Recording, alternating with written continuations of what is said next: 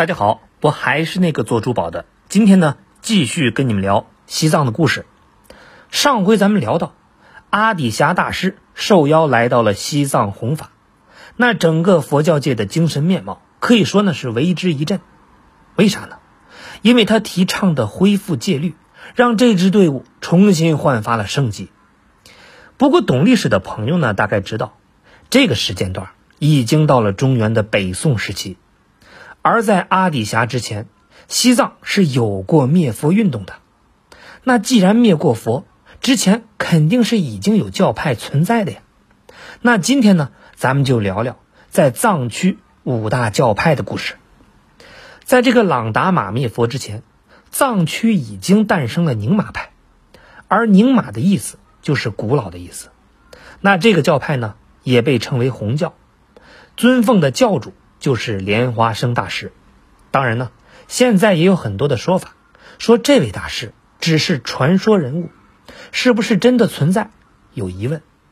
但是信奉宁玛派的人，他们认为莲花生大师那肯定是存在的，而他最大的贡献就是让佛教在藏区生根，并得到了王室的支持，逐渐呢获得藏区的主宰地位。不过朗达玛灭佛期间。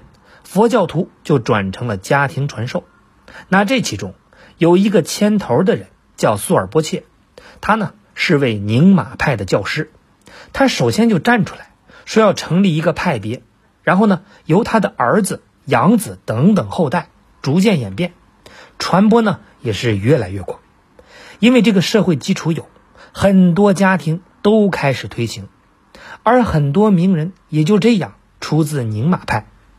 比如呢，噶举派的祖师爷米拉日巴，那他的家里就是宁玛派。虽然说是家庭传授，但并不代表这个宁玛派是没有寺庙。那在山南呢，就有一座敏珠林寺，而这所寺庙在清朝初期就出了一位达玛施利仁波切。乾隆时期的西藏首席行政大臣索南多杰就是他的学生。虽说西藏的宁玛派是弟子众多，但是知名的寺庙呢还真的不多。对宁玛派其实真的不能忽视，因为它其中的一个法本就可以令全世界震惊，那就是指导人的生死。哎，这种事情谁敢说？宁玛派就敢。所以呢，这个教派在海外是非常受重视，因为人们觉得他们呢是有贯穿天地的特异功能的。因为宁玛派都是戴着红帽子，所以呢，内地人也称他们叫红教。那再说这个萨迦派，之前咱们说了，藏王持松德赞曾经呢选择了七个人出家，俗称七绝世，而其中一个就是萨迦派的祖先。要知道，当时选择人出家，那必须得是贵族子弟，因为他们觉得只有贵族才有资格学佛。那这个教派的产生，也是因为朗达玛灭佛运动以后，传教逐渐家庭化，父子兄弟相传。那萨迦派最早的传人就是出自宁玛派的这种传教方式。在这个家庭传法的过程里，就出现了一位法师，叫滚雀杰布。而不断传法的过程里呢，他就得到了一个重要的教学方法，那就是道果教授。那这个教法呢？是不对外传的，而且必须得在庙里传授。内容呢，就像阿底峡的《菩提道灯论》，讲的呢就是凡人如何成佛。不过它里边呢包括了修密的道路，这个就成了萨迦派的看家法宝。说白了，这个道果教授就是通过一些秘法、秘典的修行，教人们如何达到最高境界。而这个道果教授。就是和其他教派最大的不同。那这位滚雀节部的儿子贡嘎宁波主持日喀则境内的萨迦寺，也被称为萨迦初祖。其实这个时期呢，这个藏区因为朗达玛灭佛运动之后非常混乱，人们呢是信仰丢失，各种思想是占山为王，谁也不服谁，可以说谁有力量那谁就是王。而中原地区呢？同样不消停，大宋呢已经被灭亡了。蒙古的铁骑是统一了全国，建立了元朝。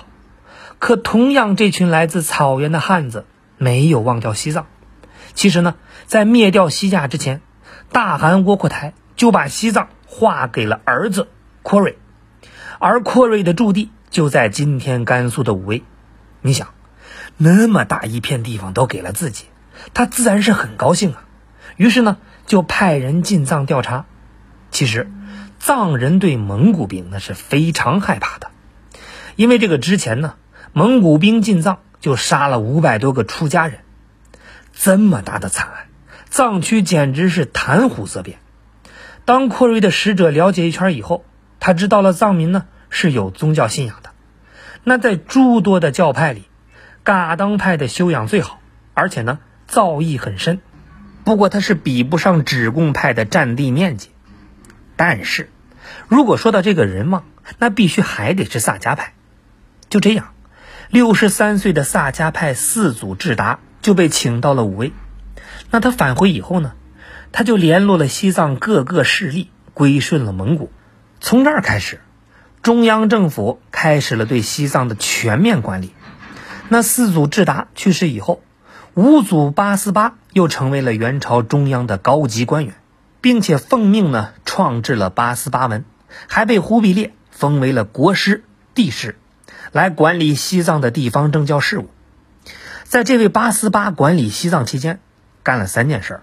第一件呢，就是提请朝廷任命，设立了十三个万户府。第二件事，从大都到西藏，每隔六十里建一个驿站。那第三件事儿，就是完成了西藏的人口统计。其实，在这个五个大的教派里，萨迦派呢不是最早的，但它的作用那是别的教派无法取代的。因为在长达百年的混乱里，藏区就没有形成一个核心力量，人们的生活不安定，而最终起到维系一方平安，使藏区得到喘息的机会。萨迦派呢，做到了。那直到今天，萨迦派四祖智达的遗骨还被葬在武威的白塔寺里。那关于噶举派和格鲁派的故事，下期呢，咱们接着聊。